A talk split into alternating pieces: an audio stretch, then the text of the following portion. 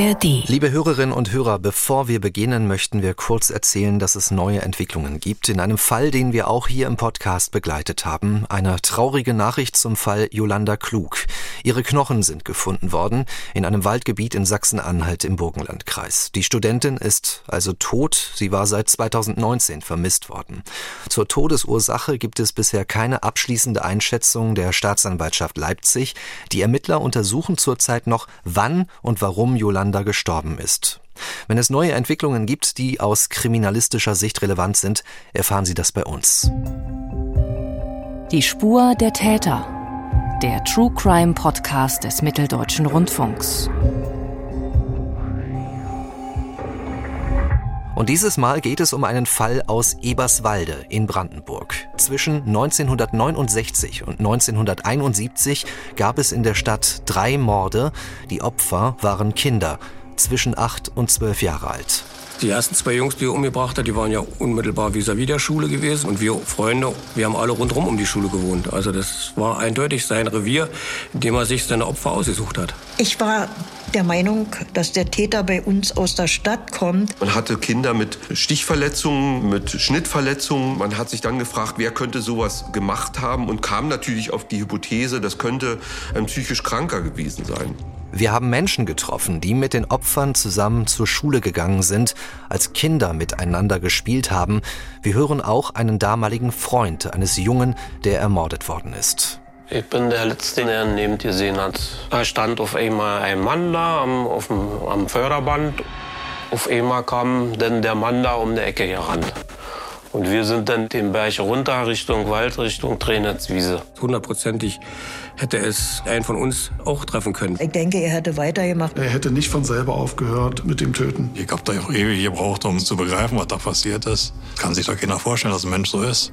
Was geschah wirklich in den Wäldern rings um Eberswalde? Wir beleuchten diesen Fall, indem es neue Erkenntnisse gibt, zum Beispiel über eine der größten Fahndungsaktionen in der Geschichte der DDR. In dieser Episode geht es darum, wie die Ermittler einen Serienmörder fassen konnten. Diesen Podcast bekommen Sie werbefrei in der App der ARD Audiothek und ansonsten auch überall dort, wo es Podcasts gibt. Schön, dass Sie zuhören. Ich bin Felix Gebhardt. Wir sprechen über einen Fall, der schon sehr weit zurückliegt. Und es ist auch schon viel darüber erzählt worden. Aber dieser Blick jetzt und die neuen Erkenntnisse sind anders als das, was wir dazu bisher kennen. Daniel Remsberger hat das in einer neuen Dokumentation zusammengefasst und Daniel ist deshalb mit in dieser Folge dabei. Hallo und herzlich willkommen. Hallo Felix, vielen Dank für die Einladung. Das Besondere ist ja, du kannst mehr Details erzählen, als in die Filme gepasst haben. Lass uns mal kurz einen Überblick geben, um welche Details geht es da.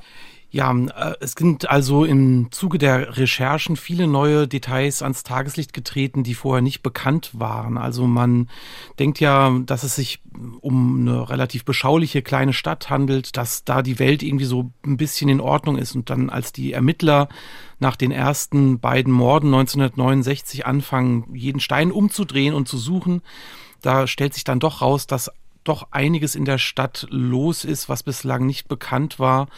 Und ja, diese neuen Erkenntnisse, die verdanke ich äh, Marco Kregel, der ein Buch geschrieben hat über diesen Fall Blutrausch. Auf dieser Grundlage bin ich äh, darauf gekommen, dass man da wirklich mit etwas mehr Erzählzeit, mit dreimal 30 Minuten für die ARD-Mediathek wirklich auch dem Fall nochmal ganz neu gerecht werden kann. Angst in den Augen, so heißen diese drei Folgen. Die finden Sie, liebe Hörerinnen und Hörer, in der ARD Mediathek, in der ARD Crime Time. Und du hast Marco Kregel schon angesprochen. Der spielt eine wichtige Rolle bei diesen Recherchen. Und weil er der Experte ist zu allen Details rund um diesen Fall, freuen wir uns, dass er auch mit dabei ist. Marco Kregel zu Gast bei Die Spur der Täter. Herzlich willkommen.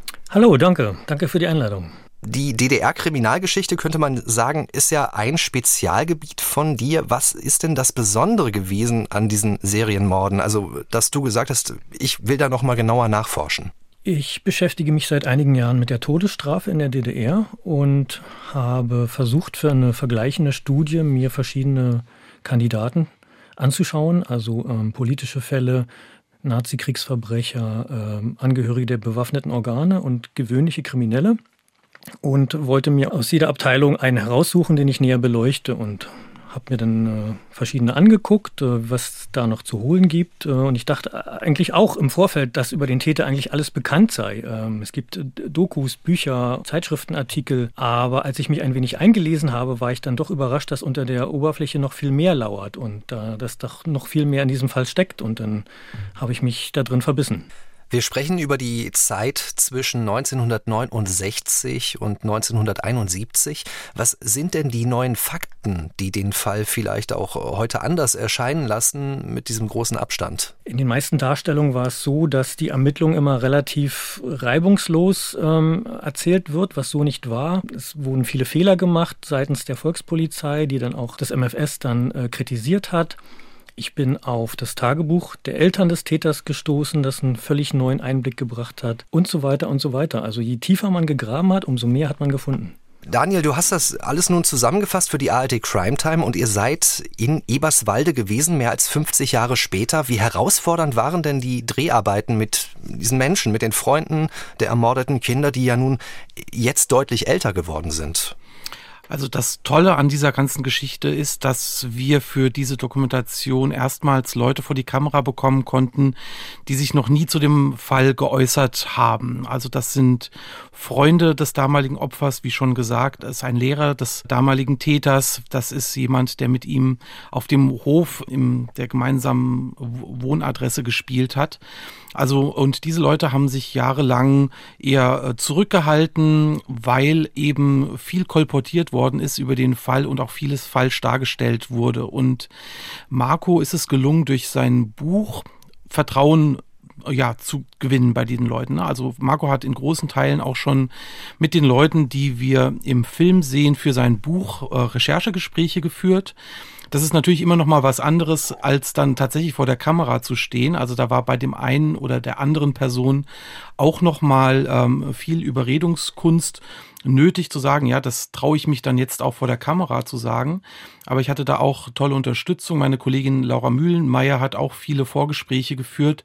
Und zusammen mit Marco haben wir dann überlegt, mit wem können wir dann die Interviews planen. Das war das Erste, was wir gemacht haben.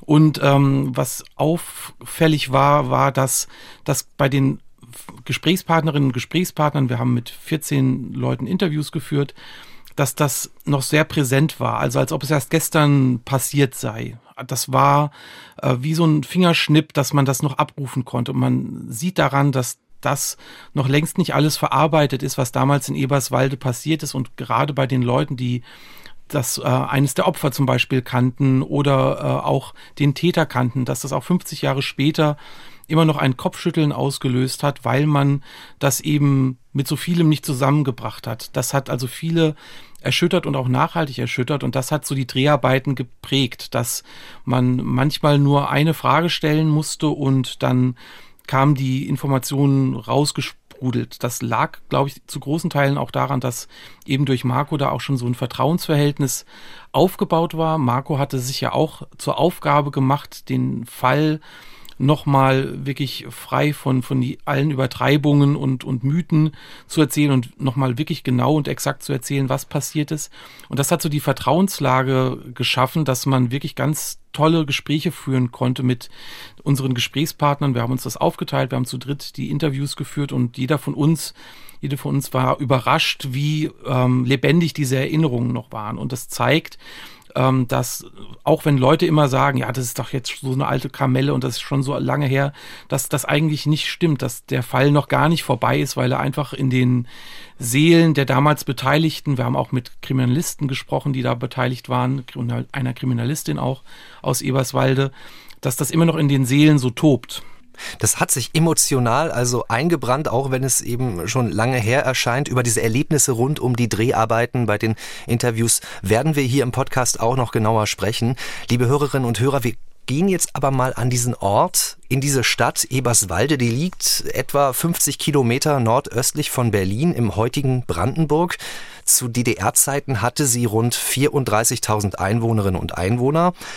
Es ist eine klassische Arbeiterstadt gewesen, zumindest hört man diese Bezeichnung immer wieder. Im Zusammenhang mit Eberswalde sprach man ja vom kleinen Ruhrgebiet. Gab es da also tatsächlich Parallelen zwischen Ost und West? Eberswalde war tatsächlich ein kleiner, aber bedeutender Industriestandort. Dort waren diverse Großbetriebe angesiedelt, ähm, das RAW, also das Reichsbahnausbesserungswerk, die Eisenwerke Hans Ammon, der VEB Kranbau, der ähm, auch weltweit äh, exportiert hat. Also äh, es war ein richtiger Exportschlager, diese Kräne. Ähm, Rohrleitungsbau und, und, und, und, Forstbetriebe, Holz, das darf man nicht unterschätzen. Also es, Eberswalde wurde tatsächlich das kleine Wuppertal genannt. Und wir werden in diesem Podcast gleich darüber sprechen, wie in diesem kleinen Wuppertal, in Eberswalde, in dieser Stadt mehrere Kinder verschwunden sind, später tot gefunden werden. Wir besprechen auch, welche Verletzungen es gegeben hat und wie der Täter vorgegangen ist. Das bereits hier als Hinweis, wenn Sie uns zuhören. Wir bleiben aber erstmal noch bei der Atmosphäre, den Eigenheiten dieser Stadt. Wie ist es denn für die Kinder gewesen, aufzuwachsen in Eberswalde? Was hat die Stadt für Sie ausgemacht? Alle haben übereinstimmend gesagt, dass Eberswalde eine idyllische Kleinstadt für sie war. Ähm, Eberswalde wird auch die Waldstadt genannt und äh, genau das ist es auch. Rundherum gibt es äh, unendliche Wälder, es gibt Seen, es gibt äh, Flüsse, Bäche äh, der, in verschiedenen Größen. Ähm, die Kinder sind praktisch jeden Tag nach der Schule in den Wald gegangen und haben dort rumgestromert, haben Fußball gespielt, Verstecken, Indianer, was auch immer. Und das war für die auch ein, ein, ein unschuldiger, unbelasteter Ort. Wir waren von der ersten Klasse an bis zur zehnten Klasse zusammen. Dadurch hat sich, denke ich mal, diese Freundschaft ausgebildet und der Zusammenhalt. Also als Kind war es ein, ein schönes Aufwachsen. Den Wald vor der Nase. Wir waren immer draußen. Entweder auf dem Holzplatz, hinter den Garagen, im Wald, auf der Wiese. Da war der Wald nichts Fremdes. Meine Eltern haben über den Wald immer eigentlich positiv gesprochen. Wir waren, nie dagegen, dass wir in den Wald gingen und gespielt haben dort. Das war kein böser Ort. Man kann sich als Kinder das nicht schöner vorstellen, als so in der Natur aufzuwachsen und seine Freizeit zu verbringen.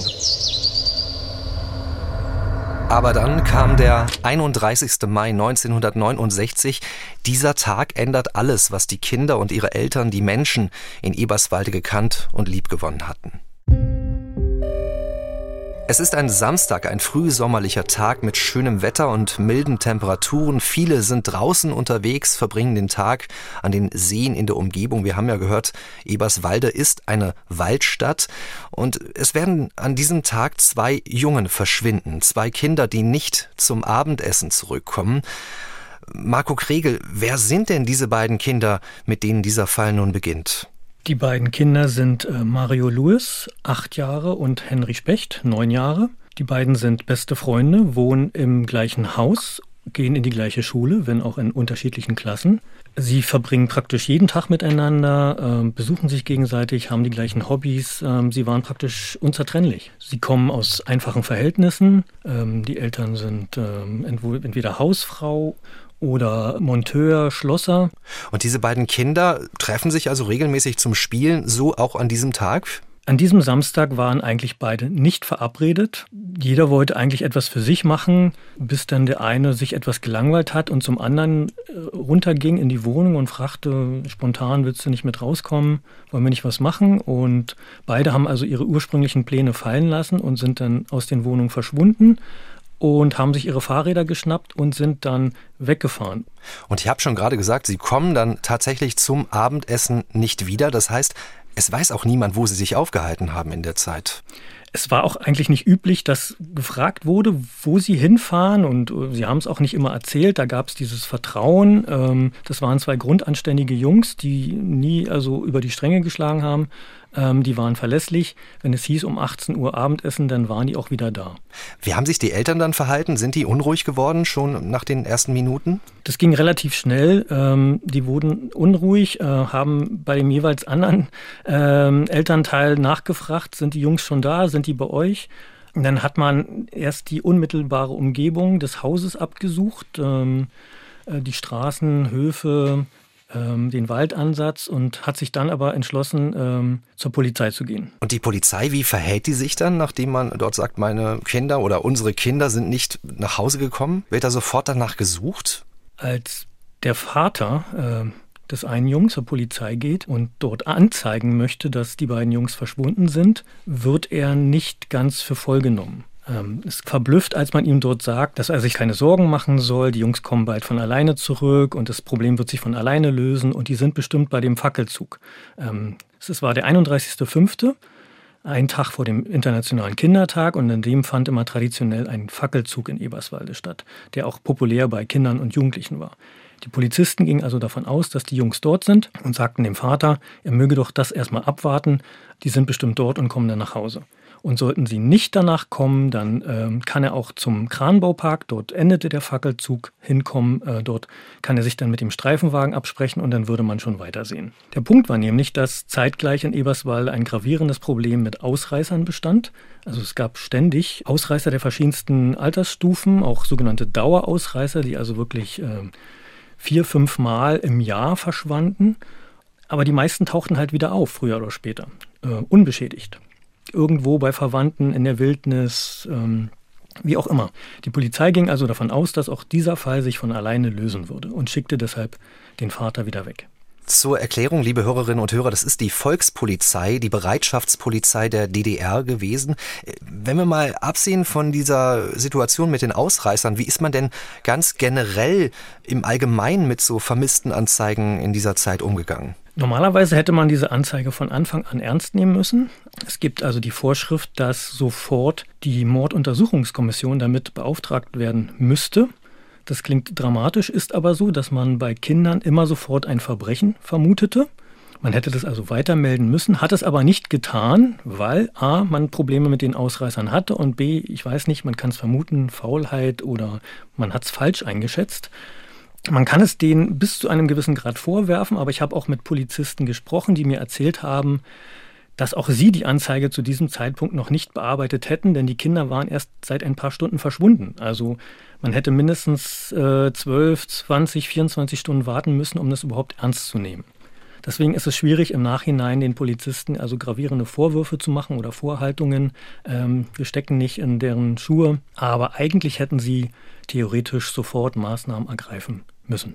Und wir hören uns mal an, wie Einschätzungen aussehen von DDR-Kriminalexperten, bei denen ihr auch nachgefragt habt, wie mit vermissten Anzeigen bei Kindern damals umgegangen worden ist. Also man muss grundsätzlich dazu sagen, dass vermisste Personen zum Großteil selbstständig wieder zurückkehren. Ist das nicht der Fall, müssen natürlich entsprechende Maßnahmen eingeleitet werden und die waren auch ganz klar vorgegeben. In der Regel führte das dazu, dass die Volkspolizei eine Vermisstenanzeige aufgenommen hat und die Ursachen erforscht hat, wo könnten die Kinder sein. Mein Name ist Remo Kroll und ich bin Angehöriger der Berliner Polizei. Ich beschäftige mich insbesondere mit der Historie der Kriminalpolizei und der Morduntersuchung in der DDR. Grundsätzlich herrschte in die Arbeit der Volkspolizei ein großes Vertrauen und die Bürger wussten auch, dass entsprechende Maßnahmen gerade bei verschwundenen Kindern eingeleitet werden und die Volkspolizei da auch alle Hebel in Bewegung setzt, um gerade vermisste Kinder auch wieder aufzufinden. Wenn es bekannte äh, Kinder sind, die öfter weg waren, geht man sicherlich anders an die Geschichte als Kinder, die noch nie weg waren. Äh, und wo die Eltern sagen, mein Sohn ist so gut erzogen oder meine Tochter, die würden nie allein weglaufen. Dann musst du natürlich äh, alles in die Spur schicken, was geht. Mein Name ist Wolfgang Mücke. Ich bin Jahrgang 1951. Habe bei der Kriminalpolizei hier in Frankfurt-Oder angefangen. Im damaligen VPKA Frankfurt, direkt gleich bei der Kripo. Also ich bin äh, der Meinung, äh, man sollte auf jeden Fall bei Kindern, die vermisst sind, alles äh, geben, was, was die Polizei oder die Kriminalpolizei hergibt. Also das ist einfach notwendig bei Kindern. Diese Experten können Sie auch sehen in der Dokumentation, die wir Ihnen gerne empfehlen möchten, liebe Hörerinnen und Hörer. In der ARD Crime Time. Den Link dazu finden Sie auch in den Show Notes. Das ist der Beschreibungstext zu dieser Episode. Die beiden Kinder Mario Luis und Henry Specht werden also von ihren Familien vermisst. Und wir haben schon gehört, dass die Volkspolizei die Vermisstenanzeige des Vaters von Henry nicht sofort ernst nimmt. Warum auch immer, das lässt sich jetzt nur noch spekulieren. Er wird also zunächst weggeschickt, aber die beiden Jungen äh, tauchen auch später nicht wieder auf. Der Vater ging dann auch tatsächlich in den Kranbaupark ähm, zum Endpunkt des Fackelzugs und äh, sah sich dort um fand aber die Jungen dort nicht und hat dann dort auch die Streifenwagenbesatzung dort informiert, dass er sie nicht finden kann. Er ging dann wieder nach Hause, um dort nachzusehen, ob die Jungs in der Zwischenzeit aufgetaucht sind, aber auch das geschah natürlich nicht. Und deswegen hat er sich dann mit der Familie Louis ähm, geeinigt. Man hat dann Fotos rausgesucht und äh, eine Beschreibung der Kleidung zusammengestellt und sogar die Fahrradnummern aufgeschrieben. Und er ist dann am späten Abend nochmal zur Polizei gefahren und hat dann jetzt durchgesetzt, dass eine Vermisstenanzeige aufgenommen wird. Und zu dem Zeitpunkt war es dann 22.45 Uhr.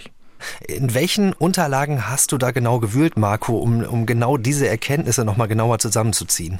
Meine beiden Hauptquellen waren ähm, das Stasi-Unterlagenarchiv, weil natürlich auch die Kriminalisten des MFS an diesem Fall beteiligt waren, aber hauptsächlich, zumindest in Sachen Ermittlungsakten, äh, stütze ich mich auf das Archiv der Staatsanwaltschaft Frankfurt-Oder, die diese Ermittlungsakten auch heute noch aufbewahrt, ähm, weil sie die Besonderheit dieses Falles erkannt hat und deswegen wurden die beiseite gestellt und äh, nicht vernichtet wie viele andere. Nun hatten ja die Eltern von Anfang an den Eindruck, da wird nicht mit Nachdruck gesucht nach den Kindern. Hält sich dieser Eindruck auch, nachdem nun vermeintlich offiziell die Suche aufgenommen worden ist? Also es gibt diese Anzeige von 22.45 Uhr, dass die beiden Kinder vermisst sind, mit einer äh, Beschreibung der Kinder, ersten Angaben und so weiter. Aber man weiß aus einem Analysedokument äh, der Stasi, dass danach nichts weiter geschah. Es gibt als nächstes wieder ein richtiges Vermisstenprotokoll vom 1. Juni, also vom nächsten Tag, wo nur die Vorderseite ausgefüllt wurde, aber nicht die Rückseite. Und dann gibt es ein weiteres Dokument, das gleiche Protokoll, der gleiche Vordruck vom 9.6., also acht Tage später, das dann erstmals vollständig ausgefüllt wurde. Das heißt, es hat acht Tage gedauert, bis die Anzeige wirklich ernst genommen wurde und der gesamte protokollarische Vorgang überhaupt durchgeführt wurde. Auf dem Papier sieht man dann, dass ab 1. Juni tatsächlich äh, Suchaktionen beginnen. Ähm, und es gibt auch ein Protokoll, das für jeden Tag genau aufzählt, was, was gesucht wurde, wo gesucht wurde, mit wem. Äh, 1., 2., 3., 4. Juni und so weiter. Ähm, das sieht auch theoretisch ganz gut aus, aber wenn man dann mit anderen Leuten spricht, andere Dokumente liest oder ähm, dieses Analysedokument des MFS, das ich erwähnt habe, da steht dann drin, dass zum Beispiel mit viel zu wenig Leuten gesucht wurde. Also nur mit einer Handvoll Leute, es wurden keine zusätzlichen Kräfte angefordert, wie die Stasi das auch eigentlich gefordert hat zwischendurch immer. Die Eltern haben Hinweise gegeben, wo die Kinder auch tatsächlich sein könnten und es wurde ignoriert. Das heißt, der spätere Fundort haben die Eltern eigentlich im Vorfeld auch schon angegeben, ähm, aber den hat man ignoriert. Und ist das aufgefallen, dass es diese Suchaktion gegeben hat? Hat man das in der Bevölkerung, die, die Menschen in Eberswalde, haben die davon was mitbekommen? Also allein das Verschwinden hat sich relativ schnell herumgesprochen. Ähm, das war aber den Eltern noch nicht genug. Sie haben sich dann äh, beim Leiter des Volkspolizeikreisamtes beschwert, dass ähm, sie also noch mehr Suchmaßnahmen gerne hätten und dass sie wollten, äh, dass die Presse eingeschaltet wird. Das wurde denen eigentlich auch versprochen, aber als das nach ähm, ein, zwei Tagen immer noch nicht passiert ist, hatten sie dann genug und dann sind sie nach Frankfurt-Oder gefahren und haben sich dann bei der SED-Bezirksleitung beschwert über die Volkspolizei.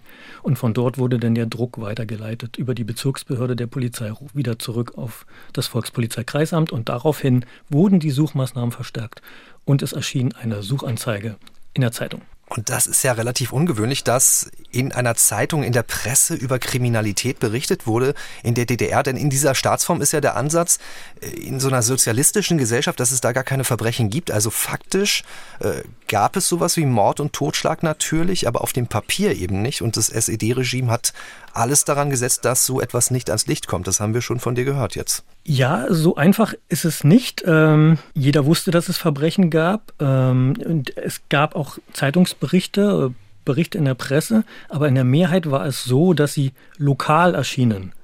Also nicht überregional, sondern tatsächlich nur lokal. Das ist ganz besonders hier bei diesem Fall zu sehen, dass eigentlich darüber immer nur auf der Lokalseite berichtet wurde. Das heißt, schon ein paar äh, Kilometer weiter in Frankfurt-Oder oder anderswo erfuhr man von diesem Fall überhaupt nichts. Und das findet man bei ganz vielen Kriminalfällen, dass das also, ähm, dass man die Mithilfe der Bevölkerung wollte, aber darüber hinaus nichts äh, verlautbaren wollte. Was auf jeden Fall auffällig ist, ist, äh, dass im Straßenbild eben von Eberswalde diese Suchplakate mit den Bildern auch der vermissten Jungs gezeigt werden. Das ist zumindest äh, auch vielen unserer Gesprächspartner aufgefallen, dass es so etwas früher oder äh, vor diesem Vorfall nicht gegeben hat. Also, ne, also Professor Stefan Orlaub erzählt uns beispielsweise, er war damals ein Vorschulkind, konnte das noch nicht lesen, was da runtersteht, aber es hat auf ihn mächtig Eindruck gemacht, dass da zwei Jungs nicht mehr da sind, die man auch mit einem Foto jetzt in den Straßen von Eberswalde sieht. Also das hat Eindruck hinterlassen auf jeden Fall, hat sich da ins Gedächtnis eingegraben. Und diese Bilder von den Kindern, liebe Hörerinnen und Hörer, können Sie übrigens auch sehen. Das ist unser Podcast-Bild zu dieser Episode. Und ihr habt schon Stefan Orlob angesprochen. Äh, der erklärt uns jetzt nochmal genauer, wie er das als Kind miterlebt hat in Eberswalde dass Polizei mit solchen Lautsprechern, die oben auf den Wagen angebracht waren, das war, war nach meiner Erinnerung ein Wartburg, der oben so einen Lautsprecher hatte, das war schon was Besonderes. Ne? Und auch, dass plötzlich äh, Polizeibeamte in Uniform vorm Kindergarten da im Kranbaupark waren. Ich wohnte in der Ernst-Thiemann-Straße und an der Einmündung zur Boltstraße. Und an dieser Einmündung befand sich auch ein Konsum. Und plötzlich hing da so ein Plakat. Und das war natürlich was Besonderes. Das hatte ich vorher noch nie erlebt, dass irgendwo so ein Plakat hing, dass man Kinder sucht. Und ich konnte es natürlich noch nicht lesen, weil ich war ja Vorschulkind noch. Aber ich kann mich an die Bilder der beiden Jungen erinnern. Mein Name ist Stefan Orlob. Ich bin Jahrgang 1963 und stamme aus Eberswalde. Ich bin von Beruf forensischer Psychiater, das heißt also Gerichtspsychiater. Ich bin in Eberswalde aufgewachsen, ich bin in Eberswalde zur Schule gegangen, habe da auch noch meine Jugend verlebt. Also ich denke schon, dass das eine gewisse Angst ausgelöst hat. Es hat auch natürlich Neugierde ausgelöst. Warum? Was ist da eigentlich passiert? Und das ist auch eine der Fragen, von der die Ermittler natürlich angetrieben werden. Wie sind Mario Luis und Henry Specht verschwunden? Wo sind sie verschwunden? Und was könnte dahinter stecken? Es hat also länger gedauert, als es den Eltern lieb gewesen wäre, bis die Volkspolizei mit der Suche nach ihren vermissten Söhnen beginnt. Und wir wollen uns mal genauer die offiziellen Suchaktionen anschauen, die dann äh, begonnen haben. Wer ist denn daran alles beteiligt? Also an diesem Fall arbeiteten äh, zusammen die Abteilung Kriminalpolizei, der Volkspolizei und dazu Kriminalisten des Ministeriums für Stadtsicherheit die in besonderen Fällen zu solchen Ermittlungen dazugerufen wurden als äh, Unterstützung, als Erweiterung. Es gibt immer das Gerücht, dass äh, die Stasi bei solchen Fällen die Führung übernommen hätte und bestimmt hätte, wo es langläuft. Das stimmt so nicht. Federführend blieb die Volkspolizei. Das äh, sieht man daran, dass die wirklichen Entscheidungen ähm, von der Volkspolizei getroffen wurden, also von den Ermittlern der Morduntersuchungskommission beziehungsweise von den höheren Offizieren der Bezirksbehörde oder der Hauptabteilung Kriminalpolizei des Ministeriums des Innern. Und wir hören auch noch mal einen anderen Experten, der sich mit der Historie der Kriminalermittlungen beschäftigt hat, Remo Kroll. Es war in der DDR üblich, dass neben der Kriminalpolizei in besonders schweren Straftaten, die die staatliche Sicherheit der DDR tangierten, auch das Ministerium für Staatssicherheit kriminalistische Ermittlungen durchgeführt hat. Die Staatssicherheit hatte auch die Kompetenz, bestimmte Ermittlungsverfahren allein zu untersuchen. Bei solchen schweren Straftaten war es jedoch so, dass über einen langen Zeitraum äh, Volkspolizei und Staatssicherheit zusammen ermittelt haben. Marco, kannst du abschätzen, wie viele Stasi-Mitarbeiter eingesetzt gewesen sind in diesem Fall? Ähm, ich habe ein Dokument gefunden, das konkret davon spricht, dass bei den Ermittlungen durchschnittlich etwa 80 Mitarbeiter des MFS dabei waren und etwa 70 von der Kriminalpolizei. Ich weiß nicht genau, ob das zu einem bestimmten Zeitpunkt so war. Es wären also 150 Mann, weil andere Leute ähm, über die Zeit hinweg gesprochen haben, dass es von 100 bis 200 Kriminalisten etwa am Fall beteiligt waren. Und es führte sogar dazu, dass also es gar nicht genug Plätze überhaupt in dieser Kleinstadt gab, wo die schlafen und arbeiten sollten. Ähm, es gab, glaube ich, 1969 nur ein Hotel in der ganzen Stadt, das natürlich schnell belegt war. Und ansonsten hat man die ähm, Polizisten dann in Ferienheimen und äh, einer Pionierrepublik und so weiter untergebracht. Und es kam auch tatsächlich vor, dass die in den ersten ein, zwei, drei Nächten, ähm, bevor man wusste, wo sie schlafen, die dann mit ihrem Kopf auf dem Schreibtisch pennen mussten.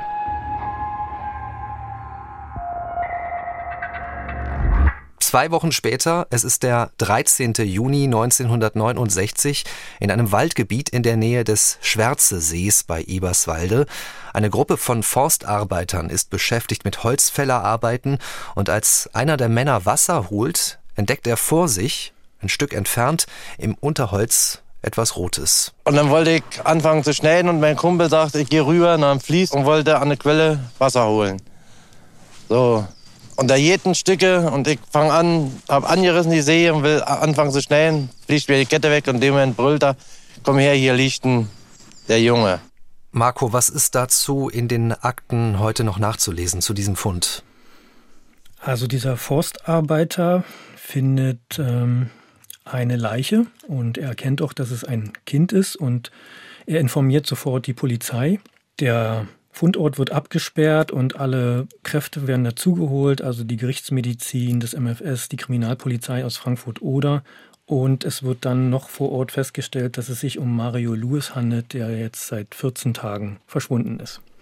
Können die Ermittler zu dem Zeitpunkt schon sagen, ob es Fremdeinwirkung gegeben hat, was passiert ist? Also gibt es an der Leiche Spuren, die auf etwas hindeuten? Also man sah relativ deutlich, dass es sich um ein Gewaltverbrechen handeln muss, denn er hatte eine gravierende Halswunde, ähm, die nicht zu übersehen war. Hat es weitere Spuren gegeben, zum Beispiel einer Vergewaltigung, eines Missbrauchs? Man konnte weiter keine offensichtlichen Spuren finden, deswegen war man sich auch nicht über das Motiv im Klaren.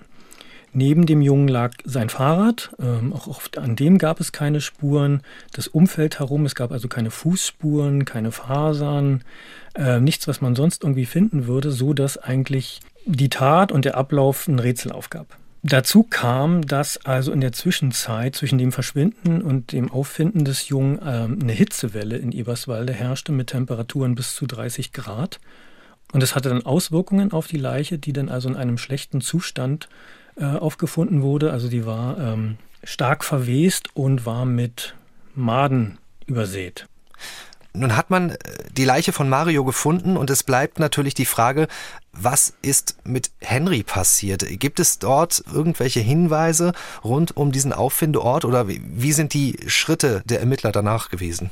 Also das alleinige Auffinden von Mario hat natürlich Fragen aufgeworfen. Ähm, was ist hier passiert? Ähm, warum ist er alleine? Man wusste ja, dass die zusammen in den Wald gefahren sind. Ähm, wo steckt also der andere Junge?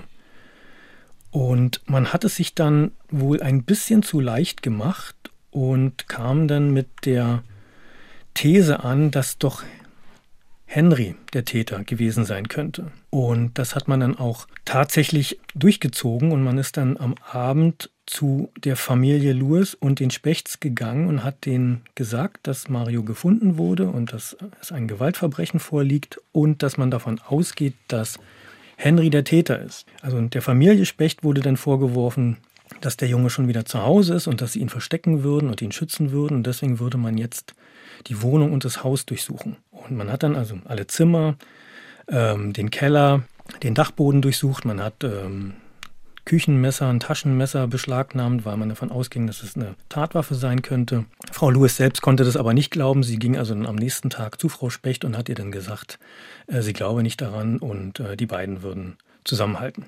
Was daraus aber ersichtlich wird, die Volkspolizei, die Ermittler, die Stasi, die stehen offensichtlich alle unter einem extremen Druck, diesen Fall aufzuklären. Zwei Wochen nach dem Verschwinden wird diese Leiche ja nun gefunden. Es gibt diese Hausdurchsuchung, die du uns gerade genauer erzählt hast. Die Leiche von Henry Specht wird aber an einer ganz anderen Stelle gefunden, nämlich bei einer Suchaktion der Bereitschaftspolizei ganz in der Nähe des Schwärzesees, wo auch die Leiche von Mario Luis bereits gefunden wurde.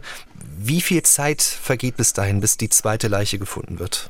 Also Mario wurde am 13. gefunden. Daraufhin wurde, äh, wurden die Suchmaßnahmen verstärkt in der Umgebung. Am nächsten Tag, am 14., fand man das Fahrrad von Henry und dann noch einen Tag später fand man dann am Morgen, am sehr frühen Morgen des 15. dann schließlich auch Henry. Der Zustand seiner Leiche war sogar noch schlimmer, ähm, in einem noch schlechteren Zustand. Also der Kopf war abgetrennt, es gab keine inneren Organe mehr, so dass wirklich gar keine Spuren mehr gelesen werden konnte. Man wusste nicht einmal, wie er zu Tode kam, da ja die Halswunde, die Mario hatte, bei Henry nicht gesehen werden konnte durch die Trennung zwischen Torso und Schädel. Nach diesem grausamen Fund, dem zweiten Fund, äh, und nun beide Leichen gefunden worden sind, gehen die Ermittler nun damit auch an die Öffentlichkeit? Nach dem Fund der Leiche begann also sofort eine Morduntersuchungskommission an diesem Fall zu arbeiten, die aus Frankfurt-Oder kam. Es wurde ein Ermittlungsverfahren gegen Unbekannt wegen Mordes eingeleitet. Es wurden wieder Plakate gedruckt, in denen jetzt erstmals eine Belohnung ausgelobt wurde in Höhe von 2000 Mark, was wirklich sehr viel war zu dem damaligen Zeitpunkt. Und damit begann dann die Fahndung nach dem Täter. Daniel Remsberger, du hast das in den Filmen zusammengefasst, welche Entwicklungen die Suche dann nach dem Täter ergeben hat. Was hat dich daran besonders fasziniert, das jetzt neu zusammenzufassen? Also ich fand das wirklich äh, überraschend und schockierend zugleich, was dann im Zuge dieser ganzen Ermittlungen noch aufgedeckt wurde. Da gibt es äh, also auch zahlreiche Beispiele, die wir dann im Film zeigen. Ähm, das fängt von kleineren äh, Sexualdelikten an. Das sind Leute, die äh, Frauen, Kinder in den Wald locken wollen mit 20 Ostmark. Dann ähm, wurde jemand festgestellt, der sich an roter Bettwäsche vergeht. Es wurde dann, das fand ich das schockierendste Detail, ein Mann, einem Unbekannten kam man auf die Spur der Kinderwagen, leerstehende Kinderwagen entführt oder klaut, diese in den Kanal wirft in Eberswalde Walde dann eines Tages einen Wagen mit einem Säugling darin erwischt, diesen erdrosselt, in den Kanal wirft. Das sind also alles aktenkundige Fälle, die im Zuge dieser ähm, Suchmaßnahmen und Fahndungsmaßnahmen aufgedeckt wurden oder die auch im, im Zuge der be ausgesprochenen Belohnung und der Suche äh, auch angezeigt wurden. Und das hat mich, dieses Ausmaß an Delikten, äh, das hat mich schon schockiert. Gab einen Gesprächspartner, der sowohl Marco als auch mir geschildert hat, dass Eberswalde damals den Spitznamen Klein Chicago verpasst bekam, dass sich Kleinkriminelle, die Diebesgut in ihren Garagen gehortet hatten, äh, freiwillig gestellt hätten äh, und gesagt haben, hier nehmt das Zeug mit, aber mit den Kindermorden habe ich nichts zu tun. Und das in so einem verdichteten, kurzen Zeitraum in so einer kleinen Stadt, das fand ich äh, verblüffend und äh, ja, aufsehenerregend, schockierend zugleich. Liebe Hörerinnen und Hörer, Sie merken schon, es gibt sehr viele Details, die mit diesem Fall zusammenhängen. Und das Besondere ist, Sie können selbst auch einen Blick in die Ermittlungsakten werfen. Einige Archivaufnahmen sind in der ARD Crime Time zu sehen. Angst in den Augen, so heißt die dreiteilige Dokumentation, die wir Ihnen empfehlen möchten. Und in diesen Interviews mit den Zeitzeugen Zeitzeugen wird deutlich, welche Dimension dieser Fall nun Ende der 1960er Jahre genommen hat. Ich hatte zu dieser Zeit eine Tochter, die wäre in dem Alter gewesen wie die Opfer der Morde in Eberswalde. Es war eine unheimliche Angst. Jeder sagte, du, pass auf, lass die Tochter nicht alleine. Mein Name ist Siegfried Ploschens wohne in Eberswalde. Ich war von 1964 bis 1990 Lehrer an der Betriebsschule des RAW 8. Mai Eberswalde. Meine Tochter ging in die Westendschule und die war besonders gefährdet, sodass sie also Eltern gefunden haben, die die Kinder morgens zur Schule gebracht haben und in der Regel auch wieder abgeholt haben. Wir sprechen über die Kindermorde in Eberswalde zwischen 1969 und 1971. Und auch nachdem die Leichen der beiden Kinder Henry Specht und Mario Luis gefunden wurden, bleibt die Spurenlage dünn. Es finden sich keine Fingerabdrücke, keine verwertbaren Schuhabdrücke, keine Mordwerkzeuge. Niemand hat den Täter kommen oder gehen sehen. Die Mordermittler suchen nun nach einer Erklärung, wie der Täter sich so unbemerkt bewegen konnte. Marco Kregel, was unternehmen Sie denn nun, um in dieser Frage weiter voranzukommen? Also durch die Obduktionsergebnisse hatte man ein paar Anhaltspunkte und Vermutungen, äh, wenn auch nicht mehr. Man wusste zumindest, dass es sich bei der Tatwaffe vermutlich um ein einschneidiges Messer mit schmaler Klinge handeln musste und dass die Schnitte möglicherweise von jemandem ausgeübt wurden, der Routine im Umgang mit Schnittwerkzeugen mitbringt. Dadurch gerieten also Menschen in den Fokus, die also mit Messern umgingen. Ähm, Förster, Jäger, chirurgisch gebildete, also medizinisch vorgebildete Menschen, ähm, Köche und natürlich Schlechter. Und da es in Eberswalde einen großen Schlachtbetrieb gab, hat man sich denn den genauer angeguckt und war also schockiert, wie viele Leute dort arbeiteten und äh, wie dort geschlachtet wurde. Das heißt, die, die Zahl der potenziellen Verdächtigen sprang dann in die Höhe. Aber weitere Ermittlungen haben auch nichts gebracht. Es gab da keine weiteren Ergebnisse.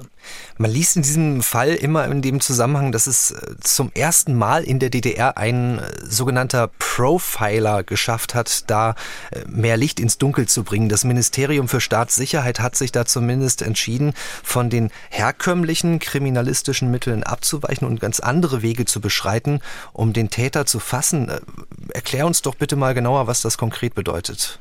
Also dadurch, dass man mit diesem Fall nicht weiterkam und man eigentlich auch keine Erfahrung mit so einem Tätertypus hat, von dem man ausging. Ähm, man wusste also nicht, wie sucht man so jemanden, wie, wie sieht er aus, wie wirkt er, wie verhält er sich. Man hatte also keinerlei Ahnung. Es fehlte jegliche Vorerfahrung und deswegen kam man auf die Idee, sich da beraten zu lassen, wendete sich also als erstes an einen bulgarischen Psychiater, den Nikola Schipkowensky in Sofia. Da flogen zwei Stasi-Offiziere hin, haben denen den Fall geschildert und ließen sich dann beraten. Aber offensichtlich wollte man dann noch eine ausführliche Zweitmeinung und deswegen wandte man sich an Hans Cevcik, den Leiter der forensischen Psychiatrie in der Charité Berlin. Sie baten ihn, den Fall zu analysieren und daraufhin eine Täterhypothese zu erstellen. Das Wort Profiling oder Profiler gab es damals noch nicht, also Täterhypothese. Wir können uns diesen Spezialisten Hans Schäftschick auch noch weiter einordnen lassen von einem Fachmann, der quasi von Eberswalde aus in dessen Fußstapfen getreten ist. Stefan Orlob ist heute selbst in diesem Berufsfeld tätig. Er ist Professor und wir haben ihn auch schon in dieser Podcast-Episode gehört. Er ist in der Stadt aufgewachsen und auch er sagt, Hans Schäftschick hat eine besondere Bedeutung, nicht nur in diesem Fall. Man kann sagen, Hans Schäftschick ist der bekannteste DDR-Gerichtspsychiater oder forensischer Psychiater. Psychiater. Er ist also in der DDR-Gerichtspsychiatrie eine herausgehobene Persönlichkeit. Alle, die irgendwie in der DDR-Zeit ihre Ausbildung durchlaufen haben, die kennen Hans Schäftschick. Er ist im Grunde genommen der erste psychiatrische Profiler auf deutschem Boden gewesen. Das heißt also ein, ein Psychiater, der eine Täterhypothese entwickelt hat nach bestimmten Informationen, die er von der Polizei und von der Rechtsmedizin natürlich bekommen hat. Nachdem man die Leichen der beiden getöteten Kinder gefunden hat, hat man ja die übliche Ermittlungsarbeit gemacht. Dabei sind sicherlich einige Fehler passiert durch Überforderung. Viele Spuren waren verwischt. Man hatte dann äh, ihn mit herangezogen, sicherlich aus so einer gewissen Ratlosigkeit heraus, wer kann sowas machen? Stefan Orlob, forensisch-psychiatrischer Gutachter, er arbeitet heute in Stralsund und er stellt die Frage, an der wir uns jetzt weiter entlang bewegen, liebe Zuhörer. Mit welchem Tätertyp könnten wir es also hier zu tun haben? Also Hans Cevcik äh, macht den Ermittlern relativ schnell klar, dass aufgrund der dürftigen Faktenlage ähm, er wenig Hoffnung auf konkrete Ergebnisse machen kann. Er braucht eine Weile für sein Gutachten, äh, da vergeht also ein halbes Jahr.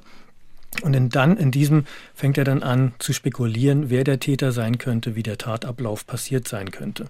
Er vermutet aber, dass durch diese Kombination von Herz- und Halswunden bei den beiden Jungs, dass es dem Täter offensichtlich darauf ankam, Blut zu sehen. Das Motiv, das bisher doch unklar war, ähm, schätzte er jetzt so ein, dass die Tötung vermutlich äh, ein Sexualdelikt ermöglichen sollte oder die Tötung selbst eine sexuelle Befriedigung verschaffen sollte. Dann äh, kommt der seltene Fall eines Blutsadisten ins Spiel, den er nicht ausschloss.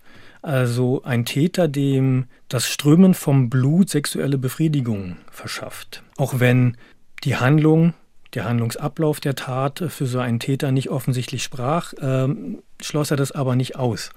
Er sagte den Ermittlern auch, dass es sehr schwierig sein wird, diesen Täter zu finden, äh, aufgrund der mangelnden Spurenlage und äh, auf, aufgrund eines unauffälligen Verhaltens, das er ihm attestierte.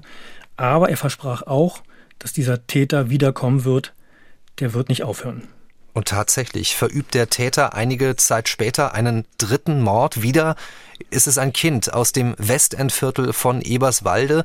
Aber dieses Mal bleibt der Mörder nicht im Dunkeln. Stück für Stück ergibt sich ein Bild von ihm. Wir erzählen gleich genauer, wie die Ermittler dem Mann auf die Spur kommen konnten. Liebe Hörerinnen und Hörer, wir haben nun mitbekommen, wie die Stadt Eberswalde in Aufregung gewesen ist. Ende der 60er Jahre, zwei Kinder verschwinden, ihre Leichen werden gefunden in einem Waldgebiet bei Eberswalde, ermordet von einem Unbekannten. In den Monaten danach sind die Ermittlungen in der Stadt und der Umgebung wieder zurückgefahren worden. Die Staatsanwaltschaft hat das Ermittlungsverfahren gegen Unbekannt eingestellt im Dezember 1970. In Eberswalde selbst ist also wieder so etwas wie Ruhe eingekehrt. Der Mord an den beiden Jungen gerät mehr oder weniger in Vergessenheit. Bis zum 9. Oktober 1971, das ist ein Samstag, und wieder ist das Wetter so, dass man gerne draußen sein möchte, so wie unsere Geschichte angefangen hat. Marco Kregel, was wissen wir aus den Ermittlungsakten, was an diesem Tag passiert ist?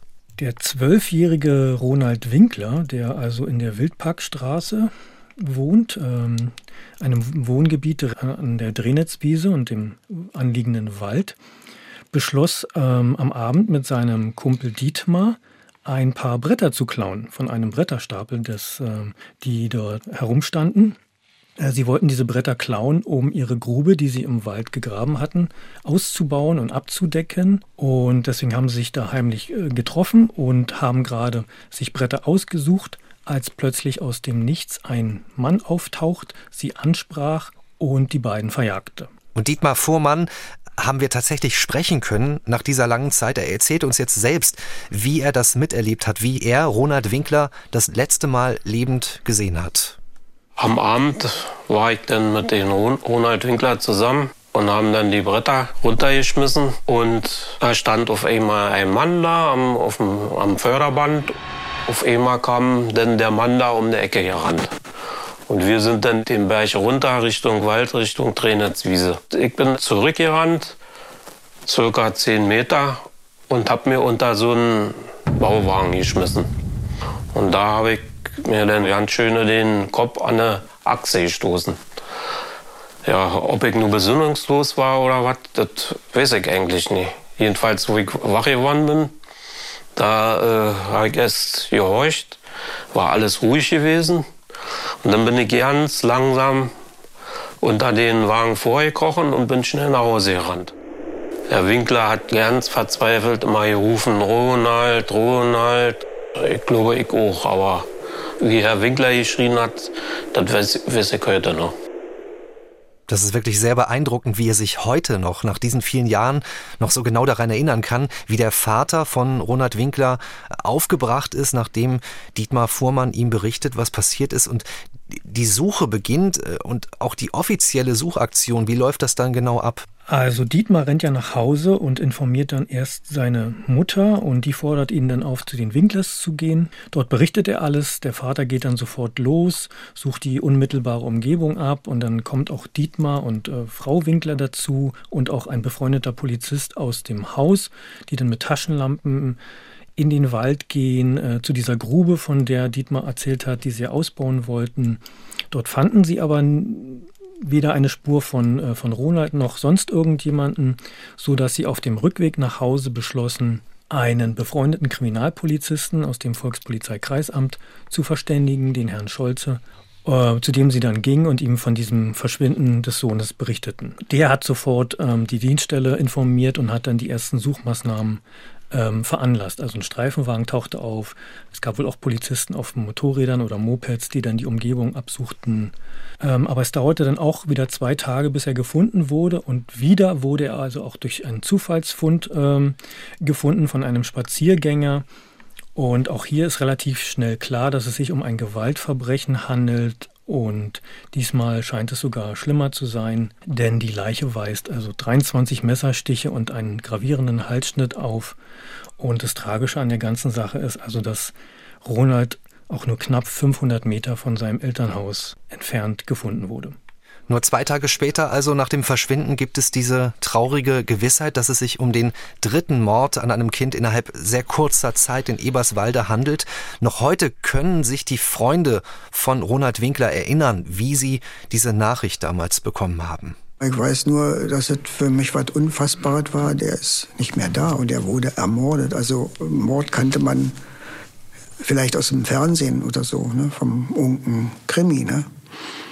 Und, äh, aber dass es selbst jetzt in meiner Nähe, also aus meiner Klasse jemand ist, das war also unvorstellbar. Das war eine grausame Zeit. Schrecklich zu wissen, dass einer der besten Freunde auf so eine Art und Weise aus dem Leben scheinen musste. Aber die quälende Ungewissheit war ja viel größer. Wer war das? Daniel Remsberger, du hast mit diesen Freunden des dritten Opfers äh, sprechen können, diese Interviews. Äh, erzähl uns doch mal, wie das für dich gewesen ist, mit ihnen über diese Zeit ins Gespräch zu kommen und auch sie zu finden. Das liegt ja alles eben so lange zurück. Das Finden war gar nicht so die Herausforderung. Ich hatte ja bereits gesagt über Marcos Buch und die Lesungen, die er auch dazu veranstaltet hat. Da gaben relativ viele Leute auch hin, die wir jetzt auch im Film drin haben, die sich dafür interessiert haben. Die haben wir dann äh, mit vereinten Kräften bei den Lesungen dann ähm, angesprochen, behutsam kennengelernt und uns so langsam auch rangetastet, ob sie denn für Interviews vor der Kamera auch zur Verfügung stehen würden.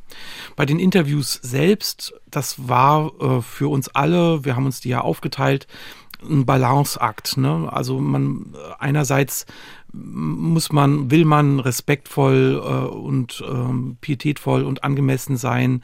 Gleichzeitig will man aber natürlich auch wissen, nicht nur was passiert ist, sondern was hat das ausgelöst, ähm, weil was an sachlichen Geschehnissen oder an faktischen Geschehnissen zu den Taten abgelaufen ist, das kann man nachlesen. Aber was eben auf der Strecke geblieben ist, und das war uns allen ganz wichtig ist, was hat das bei jenen angerichtet, die unmittelbar äh, vor allem auf der Opferseite damit zu tun hatten. Denn äh, wie sich eben auch im Gesprächen, in den Gesprächen mit den Freunden des Opfers rausstellte, gab es eben keine psychologische Betreuung äh, zu der Zeit. Das wird äh, im Westen wie im Osten nicht anders gewesen sein, aber die Leute, ähm, ne, Eltern, Freunde des Opfers, die, die blieben so ein bisschen allein mit diesem schrecklichen und gravierenden Verlust und es war eine richtige Zäsur in deren Leben und das hat mich persönlich berührt, wie präsent das alles noch ist, wie sehr äh, sich das in das Leben der Leute eingegraben hat. Also das ist so, dass es bei nahezu keinem zu einer Reaktion kam, das ist ähm, jetzt ver vergessen und vergraben, das ist 50 Jahre her, sondern das ist ähm, immer noch sehr aktuell an der Oberfläche. Und das fand ich persönlich berührend. Diese zermürbenden Fragen äh, sind ja, wer ist es gewesen? Wer ist verantwortlich für das erneute Verschwinden eines Kindes? Das hat sich fest eingebrannt, du hast es erklärt. Und es gibt eben diese ersten Vermutungen, dass es sich auch um denselben Täter wie bei Henry Specht und Mario Luis handelt. Marco, was wird denn in den Archiven nun ersichtlich? Wie hat sich die Spurenlage nun dargestellt an dieser Leiche?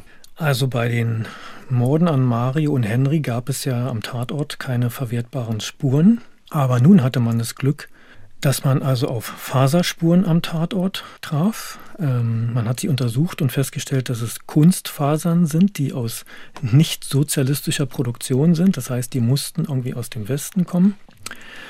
Dann hatte man das Glück, dass man durch Befragungen äh, auf Kinder und ein Erwachsenenpaar stieß, das am Tattag im Wald war und einen Mann beschreiben konnte, der dort spazieren ging und die Kinder auch ansprach und mit denen gespielt hat teilweise. Dadurch bekam man eine Täterbeschreibung, ein Phantombild. Also der Täter bekam erstmals ein Gesicht und man hatte durch die massiven Verletzungen ein klareres Bild vom Täter und seinem Motiv. Und deswegen bat man auch Chefchik, sich den Fall nochmal anzugucken und seine Täterhypothese zu aktualisieren und zu präzisieren. Hm. Sieht Hans Schäfczyk denn irgendwelche Unterschiede oder Gemeinsamkeiten zu diesen ersten beiden äh, toten Kindern und dem dritten? Also für ihn war es ganz klar, dass es der gleiche Täter sein musste. Äh, es gab ein ähnliches Vorgehen in den Halswunden, die waren gleichartig durchgeführt, aber neu war nun diese Eskalation der Stichwunden. Für ihn war relativ klar, ähm, dass es sich hier um sadistische Stiche handeln musste, ähm, die also den, dem Täter eine Befriedigung herbeiführen sollte. Weil er das herausfand, machte er auch den Vorschlag, genau diesen Tätertypus zu suchen und gab dann Hinweise, äh, wie man das dann machen sollte. Gab es äh, für diese Täterhypothese, die da erstellt wurde durch Hans Schäfczyk, äh, eigentlich auch schon Computertechnik oder wie müssen wir uns das vorstellen? Also Computer waren zu dem Zeitpunkt ja noch äh, relativ Neuland, aber es gab tatsächlich welche. Ähm, die Charité hatte ein und bei den Ermittlungen wurde auch ein Computer des Ministeriums des Innern benutzt. Und zwar hat man es hauptsächlich dafür genutzt, dass man alte archivierte Fälle, die schon auf Karteikarten vorlagen, dass man die durch einen Computer abgeglichen hat, indem man bestimmte Raster vorgegeben hat, also Täterkategorien. Man hat vorher äh, festgelegt, wer das also ist von der, vom Täter, von der Täterhypothese her, äh, wie muss der Täter etwa aussuchen und hat dann den Computer praktisch alle ausspucken lassen, die in dieses Raster passen. Deswegen war man auch in der Hinsicht relativ modern, dass man also schon den Computer für Ermittlungs- ähm, und Fahndungsmethoden eingesetzt hat und das äh, funktionierte auch ganz gut. Da kamen relativ schnell Ergebnisse heraus und man hat sich dann diese Listen, die da ausgespuckt wurden, vorgenommen und hat die dann wieder abgearbeitet, also Alibi befragt und so weiter und so weiter. Die entscheidende Idee sollte aber sein, dass Chevchik meinte, diese Art von Täter kommt nicht aus dem Nichts, sondern sie habe ein Vortat- und ein Nachtatverhalten. Das heißt, sowohl vor den ersten Morden an Mario und Henry als auch zwischen den Morden muss etwas passiert sein. Der Täter war mit Sicherheit nicht untätig. Er würde vermutlich durch kleinere Delikte irgendwie aufgefallen sein, die nicht unbedingt bei der Polizei gelandet sind, aber irgendjemandem aufgefallen sind. Also kam er auf die Idee, Schüler, Kinder zu befragen, genau in dem möglichen Opferalter. Man sollte dort fragen, äh, sind diese Kinder jemandem begegnet, der also sadistische Neigungen hat, mit Messern hantiert, sie, sie irgendwie zu sexuellen Handlungen überreden will, mit Gewalt, ohne Gewalt, man hat deswegen auch mit äh, Kinderpsychologen und speziellen Polizisten, die sich mit Kindern beschäftigt haben, äh, die haben diese Befragung durchgeführt, damit man dieses Vertrauen der Kinder auch gewinnt. Und diese Befragung sollte sich als ähm, maßgeblich herausstellen, denn es meldete sich ein Junge, der etwas sagen konnte. Er schilderte einen Vorfall, der ihm passiert ist und beschrieb diesen Mann und diesen Mann nahm man nun in diese Liste der Verdächtigen auf.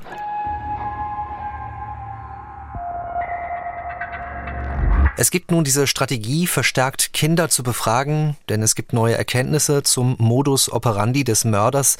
Der gesuchte Täter muss deutlich mehr Kinder angesprochen, vielleicht auch bedrängt haben, deshalb dieser neue Ermittlungsansatz, Jungen in Eberswalde zwischen sieben und 14 Jahren massenhaft danach zu befragen. Und der entscheidende Hinweis kommt nun von Andreas Kittel, der ist heute 64 Jahre alt. Also die Polizei ist zu mir gekommen die ist zu mir in die Klasse gekommen und hat mich rausgeholt und hat mich befragt und habe da erzählt, was mir noch passiert ist nochmal. Aber für mich ist es eigentlich äh, eine schlechte Erfahrung gewesen, bei so einer Tat eben teil zu sein. Ja. Nachdem ich mit ihm die Begegnung da hatte, mein Kumpel, der hat neben ihm gewohnt, der war in meiner Klasse und äh, dadurch wusste ich da, dass er auch da in dem Haus wohnt. Da ich zur Polizei und habe nochmal Bescheid gesagt, dass der da wohnt. Was ich mir mal gewünscht habe, dass ich das vielleicht früher gesagt hätte. Dann hätte der vielleicht noch gelebt, der Kronheit. Andreas Kittel ist dem Täter begegnet und wir hören das sehr deutlich in seiner Stimme, dass ihn das bis heute schwer bewegt, was ihm da passiert ist. Daniel, du hast mit ihm gesprochen. Wie ist dir das gelungen, dass er sich äh, für ein Interview bereit erklärt hat? Das ähm, war weniger schwierig als gedacht. Ähm, ich hatte durch die Lesungen und durch den engen Austausch mit Marco eine Telefonnummer wir äh, hatten uns vorher ausgetauscht, Marco und ich, wie wir äh, auf den Andreas Kittel auch zugehen wollen. Und äh, es gibt Geschichten, die hat Andreas Kittel auch schon in früheren Dokumentationen zu diesem Vorfall erzählt. Wir waren wesentlich aber auch interessiert an Dingen, die danach auch passiert sind. Also unter anderem äh, wurde Andreas Kittel später dafür, dass er einen Hinweis auf den Täter gegeben hat, mit einer Uhr ausgezeichnet. Es gab eine Festveranstaltung in der Schulaula und ähm, uns war auch ein bisschen wichtig, wie es ihm so danach eben ergangen ist maßgeblich dabei geholfen zu haben, dem Täter auf die Spur zu kommen. Denn ohne diesen Hinweis hätte man möglicherweise noch viel länger nach dem Täter suchen müssen. Der Herr Kittel war äh, sofort bereit, mit uns darüber zu sprechen. Er hat es auch in der Vergangenheit schon mal gemacht. Aber nichtsdestotrotz äh, nochmal in diese Zeit zurückzugehen, auch mit den äh, sicherlich angstbesetzten Erinnerungen, die damit zusammenhängen, das war auch für ihn sicherlich nicht einfach. Und wir können ihm dafür nur hohen Respekt zollen, dass er sich das traut und dass er das immer noch praktisch macht, um auch ja aufzuklären oder in Erinnerung zu halten, was damals passiert ist. Können wir das genauer beleuchten, genauer erzählen, was passiert ist und wie es dazu gekommen ist, ja, äh, dass er ja auch glücklicherweise nicht auch umgebracht worden ist vom Täter? Also Andreas lief im Winter 69-70 in einem Waldgebiet in der Nähe der Drenitzwiese Ski, als ihn ein junger Mann fragte, ob er nicht noch ein Stückchen weiter mit in den Wald kommen möchte. Dort könne man besser Ski laufen. Andreas stimmte zu und ging nichtsahnd äh, mit dem Unbekannten mit. Als sie kurz eine Pause machten, äh, schubste der Mann Andreas also in den Schnee, zog ein Messer, bedrohte ihn damit und verging sich an ihm. Und im Anschluss daran drohte er ihm, also wenn er irgendetwas über diesen Vorfall erzählt, äh, würde er ihn töten. Das hat äh, sichtlich Eindruck gemacht auf den Jungen und deshalb hat also Andreas auch lange Zeit geschwiegen, obwohl, und das, obwohl er zu dem Täter tatsächlich in der Stadt wieder begegnet ist. Er hat ihn also gesehen äh, und ist ihm dann aus dem Weg gegangen, er hat die Straßenseite gewechselt, ähm, er hat ihn dann sogar gesehen bei einem Freund, äh, den er besucht hat. Dort war er auf dem Hinterhof. Dadurch erfuhr er also auch, äh, wo er wohnte und wie er hieß. Also als die Polizisten Andreas in der Schule befragt haben, hat er ja nicht nur eine Täterbeschreibung abgeliefert, sondern verblüffenderweise auch die Adresse und den Namen des Täters. Und da waren die Polizisten dann aus dem Häuschen und haben ihm dann auch Fotos vorgelegt, um das zu bestätigen. Und damit war die Sache dann sicher. Der Verdächtige heißt Erwin Hermann Hagedorn.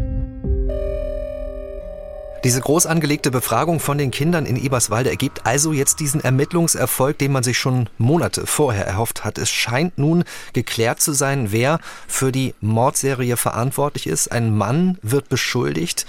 Erwin Hagedorn, was wissen wir über ihn und wie ist er in Erscheinung getreten in Eberswalde? Also Erwin war ein Einzelkind, der bei seinen Eltern im Westend wohnte. Er hatte eine relativ unauffällige Schulzeit, er hat eine Ausbildung zum Koch absolviert, dann aber seine Profession gewechselt und wurde dann Lagerarbeiter. Er war ein typisches Einzelkind und dann auch ein Einzelgänger. Ähm, also ein eine Lebensweise, die er sich sowohl selbst gewählt hat, als auch hineingedrängt wurde, weil er ein, ein Sozialverhalten gezeigt hat, das in der Schule nicht ankam. Also er hatte keine richtigen Freunde, er hatte bestenfalls Bekannte, man hat zwar mit ihm gesprochen und schulische Sachen beredet, man ging nach, zu ihm nach Hause, man hat mit der Eisenbahn gespielt und ähnliches, aber er hatte nie wirklich feste, intensive Freundschaften. Und jetzt dieser Vorwurf gegen ihn, er wird ja massiv beschuldigt, ein Mordvorwurf. Gibt er die Taten zu, also dass er die Kinder umgebracht hat?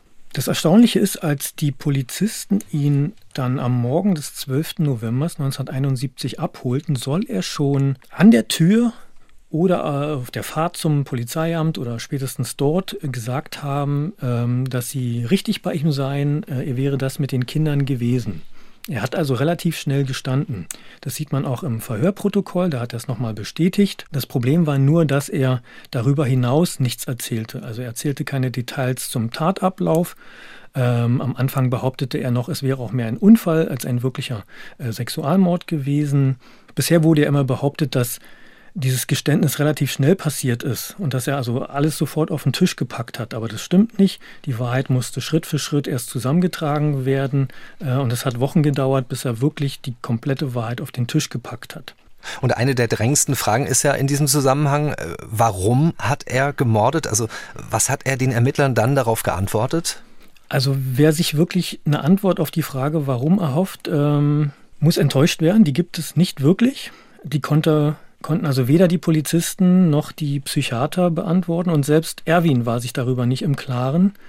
Man weiß natürlich nur, er unterlag einem Zwang, einer Obsession. Erwin war definitiv von seinen Wunschvorstellungen getrieben und am Ende seines Lebens regelrecht in seiner Traum- und Fantasiewelt gefangen. Also nach Ansicht einer Psychiaterin, die ihn mal ähm, erlebt hat bei der Begutachtung, ähm, gab es wohl nicht mehr viel anderes in seinem Leben. Er war völlig davon beherrscht und war ständig auf der Suche nach neuen Opfern. Wie ist er denn wahrgenommen, also bei den vielen Menschen aus Eberswalde, auch äh, die ihr gesprochen habt? Ist er da irgendwie auffällig gewesen im Alltag? Das Interessante ist ja, dass er einerseits unauffällig und andererseits auffällig war. Ähm, man konnte sich das zum jeweiligen Zeitpunkt aber nicht zusammenreimen. Also natürlich hatte er seltsame Angewohnheiten. Er hat auch mit kleinen Kindern gespielt. Ähm, äh, er hat die auch unsittlich berührt, indem er sie kitzelt oder an ihnen herumfummelt. Das fiel anderen auf, aber man hat es nicht übermäßig bewertet. Also die Kinder selbst haben das als Spiel oder als Spaß äh, gesehen, haben das nicht besonders für voll genommen und auch ihren Eltern davon nicht erzählt. Sein merkwürdiges Sozialverhalten in der Schule, er war aggressiv und dominant, das hat man alles beobachtet. Aber niemand ging trotzdem davon aus, dass jemand, der so schräg drauf ist, auch ein Mörder sein kann. Liebe Hörerinnen und Hörer, Sie wissen ja, uns geht es hier im Podcast immer darum, Kriminalfälle zu rekonstruieren mit den Erkenntnissen aus den Ermittlungen. Was in diesem Fall nun passiert, das ist nach der Festnahme von Erwin Hagedorn, das ist schon etwas sehr Ungewöhnliches, was wir Ihnen nun genauer erklären wollen. Es wird ein Film gedreht, und zwar ein Rekonstruktionsfilm, Ausschnitte davon auch in der ARD Crime Time im dritten Teil von Angst in den Augen. Das sind Schwarz-Weiß-Aufnahmen aus dem Archiv der Stasi-Unterlagen. Was sehen wir da konkret? Wir sehen da ganz konkret den Täter, Erwin Hagedorn, wie er detailgenau die Taten vom 31. Mai 1969 und vom 9. Oktober 1971 nachstellt.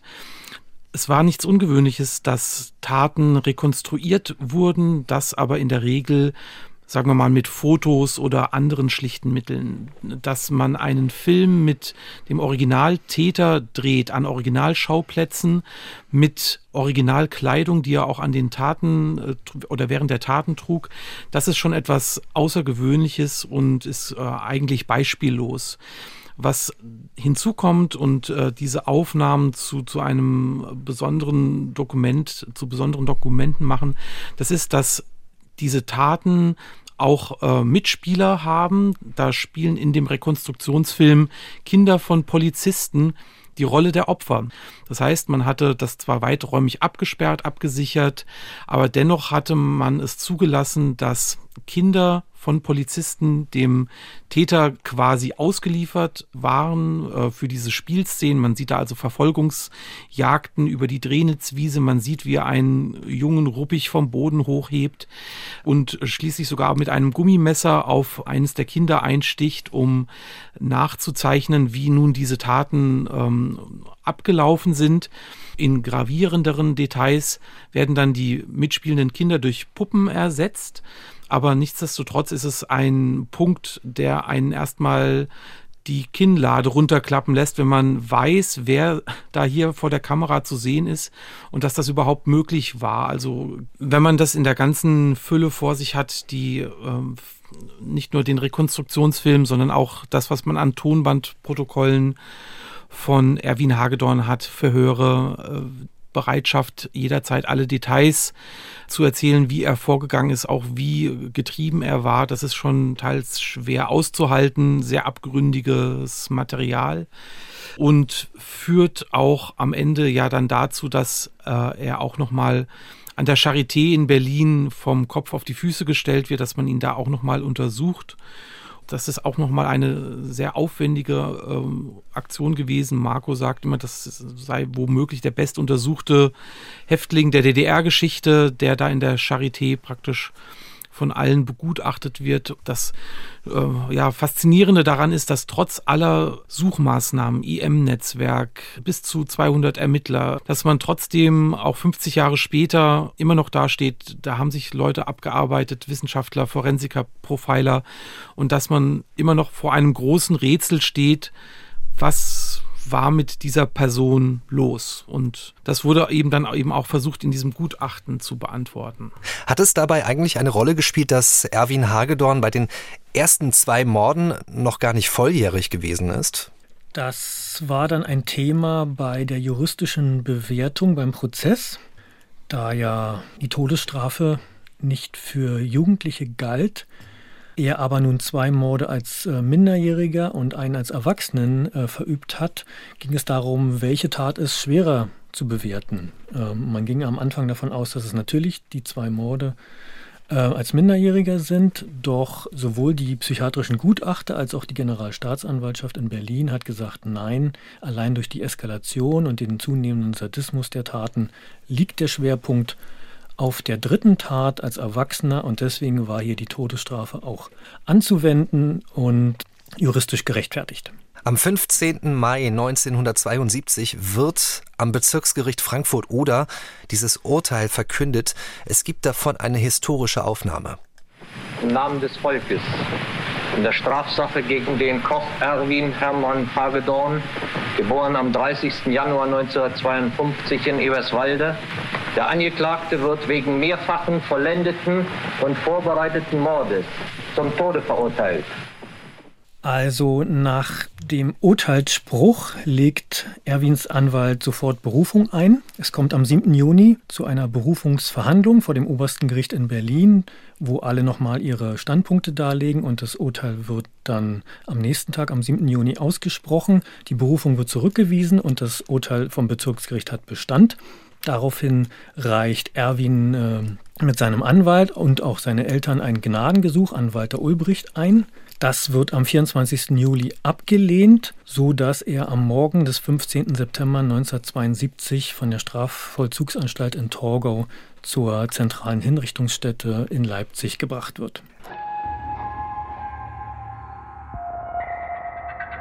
Es gibt äh, Vermutungen, dass es einen Abschiedsbrief von Erwin Hagedorn gegeben haben soll, den er kurz vor seiner Hinrichtung geschrieben hat.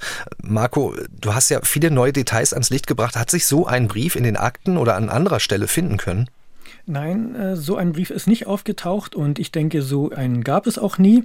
Das ist eine von den äh, vielen Legenden, die um diesen Fall kreisen. Ähm, das Schreiben eines Abschiedsbriefes entsprach auch nicht mehr den damaligen Gepflogenheiten und Abläufen bei Hinrichtungen.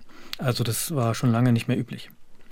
Inwiefern ist denn dieser Fall, auch das Todesurteil, diskutiert worden in der Presse? Also auch außerhalb der DDR, ist das in der Bundesrepublik ein Thema gewesen? Äh, also es gab nur zwei kleine Zeitungsartikel, die in der DDR dazu erschienen sind. Einmal, dass man die Suche nach dem Täter abgeschlossen hat und dass ein Todesurteil in diesem Fall ausgesprochen wurde. Das Ganze in sehr kleiner Schrift und nicht gerade zentral platziert in den äh, Zeitungen im Lokalteil. Und das, damit war es das dann auch schon. Also und danach ja, sollte so, haben, hatten wir so ein bisschen das Gefühl, so der Mantel des Schweigens so ein bisschen um diese Geschichte gehüllt werden. Das äh, war tragisch, aber das war jetzt nichts, was weiter die tägliche Agenda bestimmen sollte, was da passiert ist. Ungefähr drei Jahre nach dem Todesurteil gab es dann eine erste publizistische Auseinandersetzung mit dem Fall in äh, der Bundesrepublik. Ähm, es gab einen Versuch, diesem Fall in, in einer Mischung aus Sachbuch und Roman Herr zu werden, wo also die Grenzen zwischen authentischem und fiktionalem verschwimmen. Und dieses Buch hat lange Zeit die Grundlage gelegt für das, was man zum Fall Hagedorn weiß. Da sind viele stimmige äh, Zuschreibungen drin, aber eben auch einige Sachen, die eher auf ähm, ja, Gerüchten oder Geschichten basieren, die man vom Hörensagen so kennt. Also beispielsweise hieß es lange Zeit aufgrund des Leichenfunds von Henry Specht, dass der Mörder dem Opfer den Kopf abgeschnitten habe, was nicht stimmt, weil es wesentlich durch die lange Liegezeit äh, eben geschehen ist und, und den ja, natürlichen Prozess, ähm, aber es ähm, hat sich so nicht zugetragen. Oder dass der Täter vor seinen Taten äh, Tierlaute auf Tonband aufgenommen hätte, dass Morde an Bahngleisen stattfanden. Da, da äh, haben sich also einige Geschichten verselbstständigt, die dann auch durch die Jahre hindurch gab einige Reihen auch in, ähm, ähm, in Boulevardzeitungen im, im Westen immer so durcherzählt wurden. Und so haben sich manche Geschichten rings um den Fall verfestigt ohne weiter hinterfragt worden zu sein, weil man eben auch lange nicht die Möglichkeit natürlich hatte, in Akten zu schauen oder in ähm, ja, Ermittlungserkenntnisse eben äh, zu schauen. Dass überhaupt etwas publiziert wurde zu dem Fall im Westen, hat äh, in der DDR für großes Aufsehen gesorgt, auch vor allem bei allen Kriminalisten, äh, Forensikern, äh, ärztlich Beteiligten. Das wurde überhaupt nicht gern gesehen und hat für viel Unruhe gesorgt. Und ähm, ja, nach der Wende gab es auch die ein oder andere fiktionale Beschäftigung mit dem Fall. Auch hier griff man natürlich eher auf das zurück, was es so schon gab.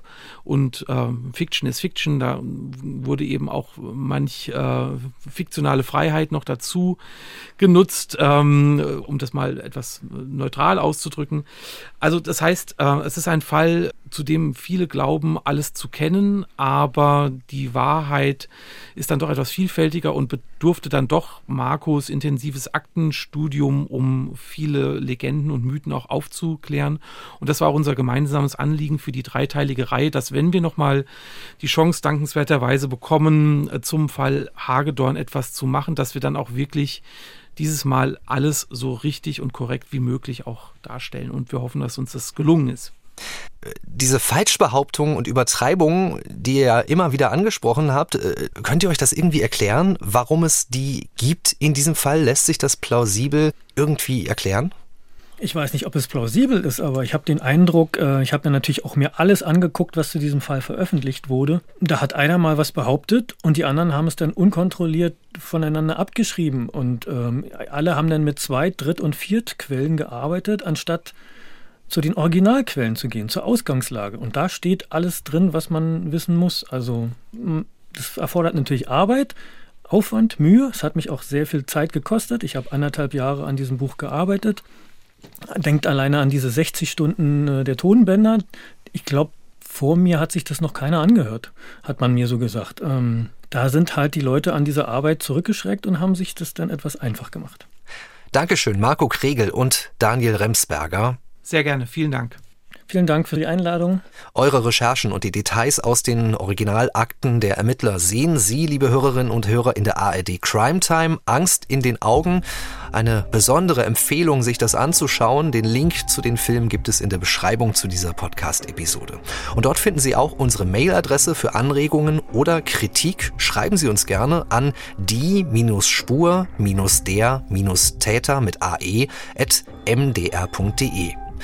Ich bin Felix Gebhardt. Vielen Dank, dass Sie zuhören und gerne bis zum nächsten Mal. Sie hörten den True Crime Podcast Die Spur der Täter. Eine Produktion des Mitteldeutschen Rundfunks.